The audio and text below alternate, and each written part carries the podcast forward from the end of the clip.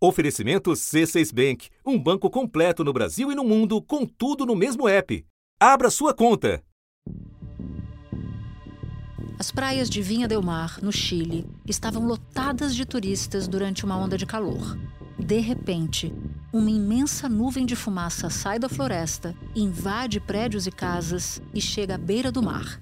Não era uma fumaça qualquer, era uma fumaça cinza misturada com laranja forte. Parecia que o céu incendiava.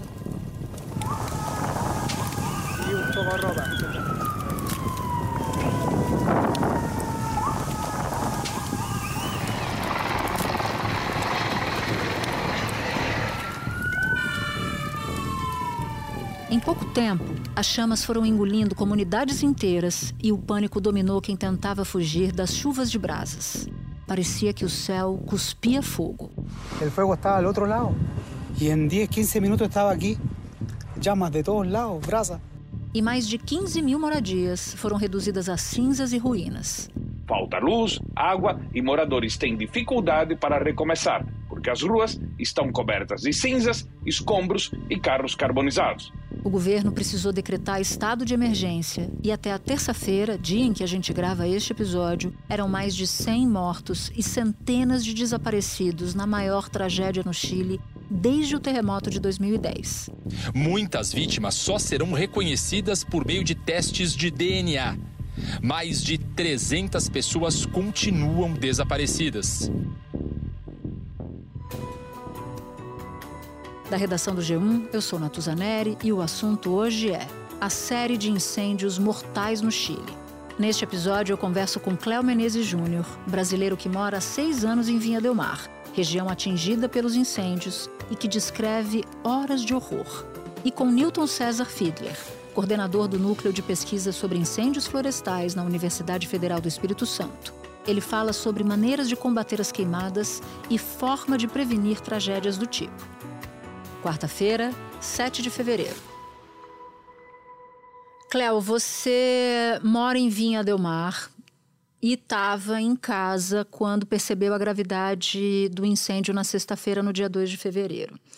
Então eu vou pedir, Cléo, para você me levar para o lugar onde você estava no momento em que você percebe a gravidade do incêndio, quanto mais imagens você puder nos descrever, melhor para a gente conseguir entender o que você passou, os medos que você teve, o que você sentiu. Então, para começar, você, que horas eram e o que, que você estava fazendo? Eu trabalho home office e basicamente sempre que termino o trabalho vou fazer alguma coisa, cozinhar, não sei. Mas nesse dia eu decidi descansar um pouco, sentei no sofá. E já tinha é, fedor a fumaça, mas era normal, porque todo verão é, acontece sempre mesmo. É, chega o verão, é, altas temperaturas, igual a incêndio. então eu não estava tão preocupado, é, já tinha entrado no meu cotidiano. Já são seis anos vivendo no Chile. E são seis anos passando pela mesma coisa, então você acaba não sentindo preocupação sobre isso. E acordei com o barulho do, do alarme, né? É o alerta, mas do, do celular, porque quando tem alerta de desastre, é, em todos os celulares do Chile. Seja por alerta de, de tsunami, de terremoto ou, é, nesse caso, incêndio. E, e terminei acordando com isso, só que não me assustei, porque é barulhento, faz muito barulho mesmo, assim, como para realmente alertar. Mas, outra vez, cotidiano, já havia tocado antes, em um lugar não tão próximo, é, fumaça, e, bom, não levei tão a sério outra vez. Isso aqui uma coisa é a fumaça, você tá tudo fechado, o ambiente tudo fechado, fumaça. A outra é quando abre a porta e a gente vê que realmente tinha muito mais fumaça lá fora. E para ser um pouco mais descritivo, assim que a gente saiu, eh, o céu estava completamente laranja.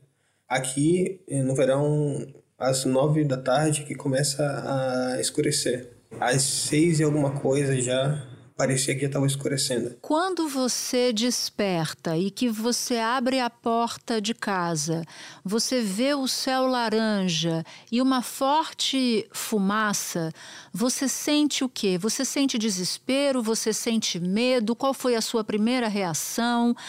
Qual era a temperatura do ambiente naquele momento? Olha, até aí eu seguia sem desespero, porque já havia acontecido outras vezes. O desespero aconteceu quando é, aqui o Chile ele tem uma geografia bastante cheia de morros, é, montanhas, etc. Então é normal é, a gente ver em bairros que são basicamente em um morro. Então é, eu subi a, a rua e quando eu cheguei ali e olhei em direção ao parque, que eu vivo perto do parque do Jardim Botânico, e vi fogo dali de perto, que é, ali eu nunca tinha visto. Como eu estava muito perto, nunca tinha visto aquela cena. Então ali foi que eu, eu me assustei. As chamas já destruíram casas, carros, pontes e até hospitais que precisaram ser esvaziados. A segunda maior refinaria de petróleo do país foi fechada por causa da falta de energia provocada pelo fogo. E o jardim botânico da cidade de Vinha Del Mar ficou praticamente destruído. Autoridades chilenas já classificam a catástrofe como a mais mortal desde o terremoto de 2010, que matou 500 pessoas. Eu meio que fui levado pelo desespero das pessoas que estavam comigo. E começou a dizer: não, vamos fazer, vamos fazer, vamos fazer uma mochila de emergência, não sei o que, não sei o que. Aí eu entrei em estado de sobrevivência nesse momento. Uhum. peguei uma, uma muda de roupa, tava com minha filha e tava com ela. No caso, minha esposa não tava comigo nesse momento, tava trabalhando. E a gente saiu. É, no caso também a gente tava, a gente tinha dois gatos, tinha não, temos dois gatos e um, um cachorro, né? E saímos, saímos assim super rápido. E nesse momento foi quando começou o desespero, porque uma coisa é você tá ali na sua rua e outra é quando você vai para a avenida principal da, dali do seu bairro e vê que tá todo mundo subindo e descendo. E aí sim foi que eu entendi realmente a gravidade. Até aqui, o fogo consumiu uma área de 31 mil hectares, o equivalente aos territórios do estado de Alagoas e do Distrito Federal somados. A onda de calor associada ao vento ajudou a propagar as chamas. O Centro-Sul é a região mais atingida, mas outras cinco também têm focos ativos. Na cidade de Vinha Del Mar, onde a situação é mais crítica, muitos moradores estão sem energia elétrica e água. Com 15 mil casas tomadas pelo fogo. Estávamos cercados.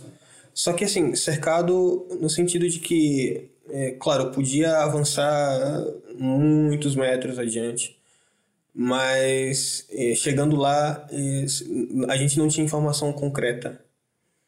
Eh, apesar de ter soado os alarmes, não tínhamos policiais na rua, bombeiros dizendo aqui é a rota de fuga. Então o sentimento é de sentir ali como preso entendeu? no, no uhum. bairro, porque você não sabe para onde ir. E quando você olhava para o céu, Cleo, o que, que você via? Você tinha visibilidade ou a fumaça impedia que você enxergasse alguns metros à sua frente? As pessoas gritavam? Como é que estava a sua filha de 14 anos? Como é que estavam os seus vizinhos? As cenas que você viu e as cenas que você que você fez parte eram cenas de desespero? Sim, as pessoas estavam agitadas, mas não era assim um sentimento apocalíptico para os, os meus vizinhos. Mas quando a gente começou a descer, aí sim as pessoas foram chegando, que, que a gente ia descendo e ia chegando mais perto de outros focos. E essas pessoas que estavam mais próximas desse fo desses focos, sim, estavam desesperadas. Era comum, por exemplo, ver gente em cima, nos telhados, com mangueiras, eh, molhando toda a casa. Eh, esse tipo era uma das cenas mais comuns. E gente de carro, né? Tipo, nessas horas você pegar o carro é mesmo que pedir para não conseguir alugar nenhum, que todo mundo tem a mesma ideia e você termina engarrafado. Mas o problema não foi dentro do bairro, o problema foi sair do, do bairro, aí que foi onde estava o desespero. Porque até ali a gente estava sendo rodeados por focos de incêndio. Mas para sair do bairro a gente teve que passar pelo foco de incêndio. E aí que aí onde estava o problema. O que, que aconteceu nesse momento? O que que, qual era a paisagem em volta? O que que você via? Não sei se vocês já viram a série The Walking Dead, a cena assim de carros amontoados em direção contrária, abandonados. Basicamente, essa era a cena inicial. Bombeiro tentando passar e as pessoas já na rua oferecendo água para molhar o rosto. E aí já, já, já começava o, já começava o cenário que eu ia viver durante as próximas horas. Que até então não tinha visto isso, não estava lidando com essa realidade, mas ali, quando estava nessa avenida é, que liga Vinha e Quilpoé, foi que começou, quando eu comecei a me tocar realmente é, o, o problema, o maior problema. Já nesse lugar é onde a visibilidade começou a ser quase nula, né? Porque tinha dois focos o foco do lado esquerdo, que era o Jardim Botânico, e o foco do lado direito, que eram que estavam queimando os bosques dali e as casas. O que estava acontecendo com as árvores, Cleo? De tudo um pouco. Eu vi árvore que, que queimava desde dentro, que você olhava assim de longe, parecia normal, mas estavam queimando desde dentro. Tinha árvore que estava queimando pelo meio, inclusive é, eu, eu gritava muito para o pessoal que estava comigo para olhar sempre para os lados, olhar sempre para as árvores que a gente estava passando, porque um dos meus medos, assim, na verdade, não era nem que o fogo nos atingisse naquele momento, porque eu sabia que eh, dava para passar eh, até certo ponto, mas que as árvores eh, caíssem do nada, entende? Porque teve muita árvore que caiu, e, o, inclusive esse jardim foi consumido quase em sua totalidade. Então era iminente é, que qualquer qualquer árvore que a gente encontrasse no caminho poderia cair. E era, sim, um cenário apocalíptico, porque a partir desse momento se escutava muitos, muitas explosões. E eu não conseguia entender a princípio as explosões. E achava que eram as árvores caindo, mas é, eu estava só tentando achar uma explicação, porque na verdade nem eu me convencia dessa explicação. Só que depois é, eu entendi que eram os botijões de gás que estavam explodindo. Dentro das casas. Dentro das casas. Dentro das casas. E não eram duas, dez, vinte casas, eram muitas casas e que estavam queimando naquele momento. E as casas aqui no Chile normalmente são feitas ou de madeira ou tem um cômodo de madeira, fez um segundo andar de madeira é, o que facilita também os incêndios a se proliferarem. Mas nesse momento de ver os, todo aquele foco, todo o fogo, as casas terem sido queimadas tão rápido, as explosões, é, parecia um cenário de guerra, sabe? Sim. Muita gente, inclusive, descreveu dessa maneira. Parece um, parecia um cenário de guerra. Porque como o incêndio é, sobe o ar quente e o ar frio desce, né? Os ventos, depois eu fui ver que estavam sobre 90 km por hora, só naquele lugar e batiam nas árvores que já estavam queimando e criavam essas brasas e chovia assim brasa. Inclusive, é, muitas vezes eu tinha que estar tá como olhando, né? Porque como eu tenho cabelo grande e tava o cabelo solto, eu ficava olhando se estava queimando, não sei. Porque sempre, todo lugar você, sentia o, o, é, o cheiro da, da fumaça. Isso não, não era uma métrica para saber se tinha algo queimando, né? Sim. Então tinha que estar tá toda hora olhando. E também contava com o animal, né? A gente até passou por uma ponte que por baixo estava queimando também. E a ponte estava quente? O chão estava quente? Justamente porque eu, eu tava com um chinelo na hora, né? E como um brasileiro, tava de chinelo na hora, caminhando ali. E meu cachorro tava como começando a se incomodar. E até a hora que eu pisei assim, meio de lado com o chinelo e vi que tava quente, eu tive que tirar e levar assim no braço até eu ver que que tava bom, que tava eh, caminhável para ele. E era muito interessante porque a gente olhava para os lados, via os focos. E depois a gente caminhava um pouco, parecia que estava acabando, mas já tinha outro lá na frente e parava e outro lá na frente. E, e era estranho porque uh, a fumaça se acumulava naquele lugar, né? E a gente saía dessa nuvem de fumaça e caminhava um pouco e entrava em outra nuvem de fumaça. Cléo, você. Você achou que fosse morrer, Cléo? Sim. No, não, não nesse momento, porque eu estava em, modos, em um modo de sobrevivência assim, terrível, assim, tentar achar um lugar e eu não estava conseguindo pensar em vida ou morte. Mas antes de decidir ir ao centro de vinha, onde eu sabia que tinha que enfrentar esse caminho, eu, eu questionei se eu ia conseguir passar, porque o, o ar estava muito tóxico. Muito tóxico. Eu mandei um áudio para meu irmão, falei: Olha, depois você vai saber o que está acontecendo aqui, é, mas qualquer coisa eu quero dizer que amo vocês. E foi isso, mandei sem nenhum contexto.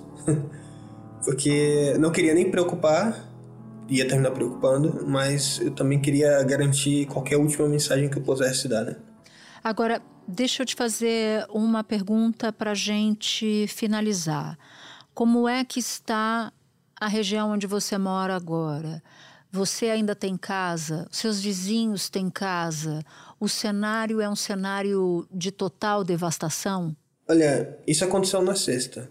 No sábado pela manhã eu fui eu fui ver como fazer contenção de danos, não sei, não sabia como tava, já tinha já tinha achado que tinha perdido tudo. E bom, chegando lá, minha casa não foi queimada, na verdade, o fogo parou como 10 quadras antes de chegar na minha casa.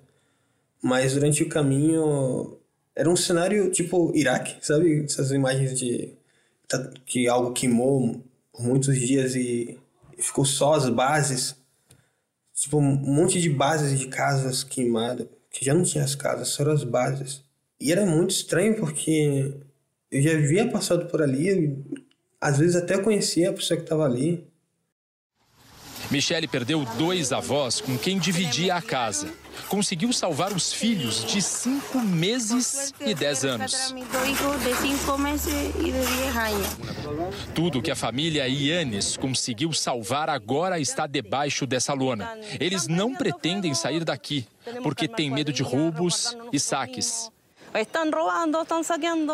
Minha casa, o máximo de dano que recebeu é que, ainda que estivesse fechada, é, entrou muitas cinzas. Mas aí a gente já foi lá e limpou. Mas mesmo assim, inclusive eu estava até falando com minha esposa a gente ir lá tentar ajudar quem perdeu tudo. Porque eu, eu sei que fui muito privilegiado nesse momento. Eu e meus vizinhos somos completamente privilegiados. Ainda, ainda que lá esteja sem água, sem luz, ainda que é, tivemos que sair correndo dali, porque era incerto, era inseguro. Mas teve gente que passou por isso e um pouco mais. Então, eu sei que ainda o que, eu, o que eu acabei de relatar parece ser monstruoso, teve gente que passou o inferno na Terra por um par de horas e já não sabe o que fazer da sua vida. Cléo, eu te agradeço muito por você ter topado conversar com a gente, descrever esses cenários e esses momentos de agonia. Muito obrigada pelo seu relato e boa sorte para você, para os seus amigos, para sua família, para os seus vizinhos. Muito obrigado, muito obrigado. Espera um pouquinho que eu já volto para falar com o Newton César Fiedler. Nilton, eu quero começar esse nosso papo aqui te pedindo um contexto sobre a região ali em Vinha, Delmar e Valparaíso. Com o C6 Bank, você está no topo da experiência que um banco pode te oferecer. Você tem tudo para sua vida financeira no mesmo app, no Brasil e no mundo todo. A primeira conta global do país e atendimento personalizado, além de uma plataforma de investimentos em real e dólar com produtos exclusivos oferecidos pelo C6 em parceria com o JP Morgan Asset Management. Aproveitar hoje o que os outros bancos só vão oferecer amanhã? Conheça o C6 Bank. Tá esperando o quê? C6 Bank. A vegetação ali é o quê? Grande parte é eucalipto. Como é que costumam começar os incêndios na floresta? É ação humana? Não é? Dá um panorama geral para gente, por favor. É uma vegetação que ela, nessa época de bastante seca, né, principalmente por causa dos fenômenos do El Ninho, ela seca muito. Né? É uma vegetação, então, altamente inflamável. Tem bastante eucalipto misturado com vegetação nativa e também uma região muito acidentada, né? uma costa do Pacífico, uma região que tem muito vento. Em algumas áreas, como Vinha del Mar, os termômetros chegaram perto dos 40 graus. Rajadas de vento de até 80 km por hora fizeram as chamas se espalharem rapidamente. A geografia é outro agravante. Toda a região da província de Valparaíso é cercada por morros e vales. Segundo especialistas, esses corredores funcionam como aceleradores de vento e dificultam o controle das chamas. Então, então se, se você junta né, condição meteorológica, onde tem uma seca prolongada, você tem bastante vento e material combustível né, extremamente inflamável, você tem a ação de, de fogo, né, que geralmente são provocados por pessoas. Né? Então, a ação humana, a ação antrópica, é, é, na grande maioria das vezes. Porque, na verdade, quando a gente tem o, os fenômenos do fogo por raios, é, eles geralmente são próximos de épocas chuvosas. Né? Então, a grande maioria a gente sabe que é realmente o que acontece com incêndio, tanto no, no Chile quanto no Brasil, são incêndios provocados por pessoas. O chefe de Defesa Nacional declarou haver indícios de que os incêndios tenham sido provocados. Dados da autoridade florestal chilena mostram que quase 60% dos incêndios no Chile são resultado de negligência. De acordo com cientistas, incêndios de grandes proporções como estes do Chile têm duas raízes: a ambiental, com o desmatamento e as mudanças climáticas, e a social, seja pela falta de planejamento urbano, seja pelas construções de casas em áreas de risco, como acontece na região de Valparaíso. Agora, como é que se faz normalmente o controle desse tipo de incêndio florestal? Quais são os métodos de combate? É, geralmente a gente tem assim, quando o um incêndio de menor porte, a gente consegue controlar por métodos diretos, né? Ou seja, as pessoas apagando o fogo com, com abafador, com caminhão-pipa, né? Agora, grandes incêndios, né, que geralmente são incêndios de copa, eles geralmente são, são combatidos, por exemplo, com helicóptero, utilizando retardantes, retardantes com, misturado na água, né? E também, assim, às vezes, por é, combate que a gente chama de indireto, né? Onde você é, tem, tem grandes áreas abertas, né, que você consegue, com essas grandes áreas, onde você tem grandes é, partes sem combustível, sem material combustível, estradas, por exemplo, que você consegue, então, fazer um combate no sentido contrário, às vezes até utilizando, em alguns casos, né, até utilizando o próprio fogo no sentido contrário para encontrar os dois focos. Uma cena muito impressionante foi a cena, a imagem de pessoas na praia e ali na beira da praia, vindo da cidade, portanto, vindo da floresta, uma nuvem enorme de fumaça, mas misturado com uma cor alaranjada, mas uma cor, um alaranjado forte. Eu nunca tinha visto uma cena assim. Isso vem por que razão? Porque o eucalipto, que tem muito ali na região, ele é muito alto e o fogo vai para a copa das árvores. Por que esse céu de fogo, para dizer assim, naquela região? No incêndio de copa, você tem uma temperatura extremamente alta, né? então a temperatura que passa de mil graus, e há uma radiação e uma convecção muito forte né? É, com o vento, e, e, essa radiação, essa convecção leva né, é, materiais incandescentes, é, como se fossem nuvens de fumaça, para regiões distantes, inclusive assim, estradas, por exemplo, há um risco muito grande de quem está passando na estrada queimar, mesmo o fogo não estando perto, porque a radiação é intensa, né? A convecção, que é o carreamento desses materiais particulados é, junto com, com fagulhas e faíscas é, e fumaças, né?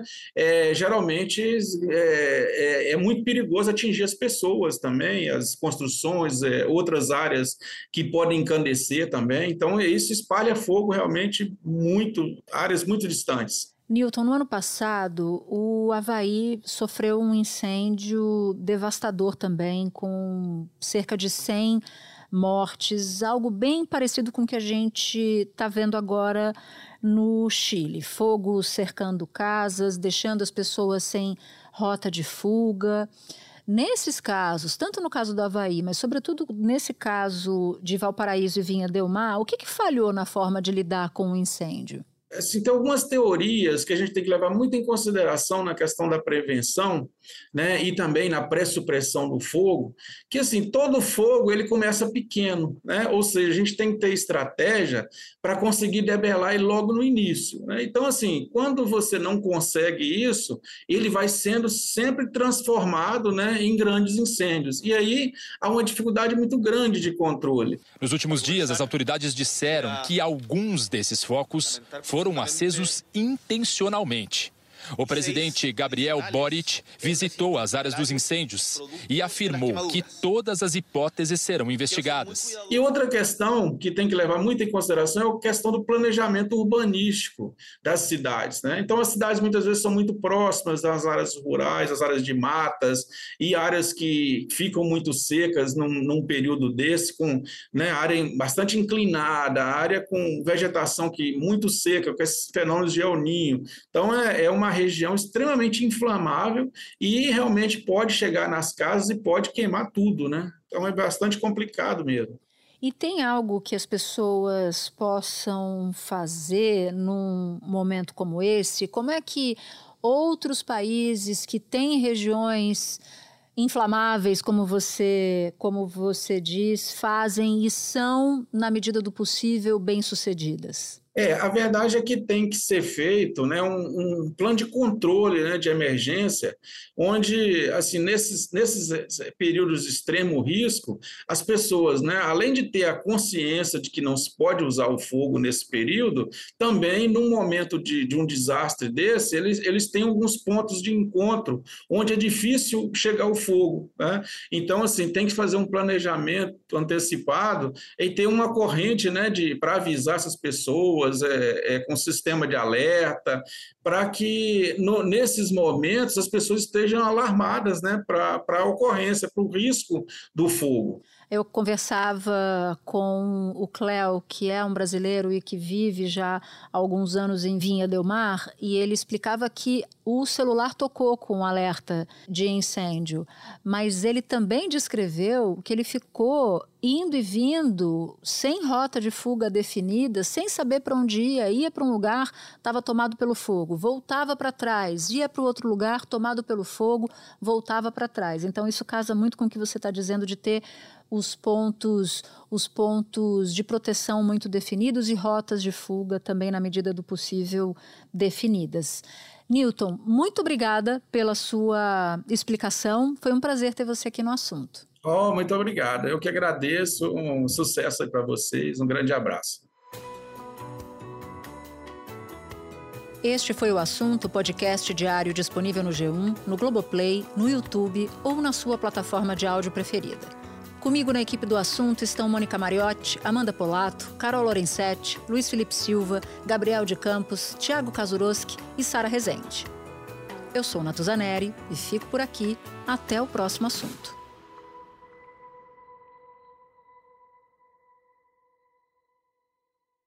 Você no topo da experiência financeira que um banco pode oferecer. Escolha um banco completo no Brasil e em qualquer lugar do mundo. Abra sua conta no C6 Bank.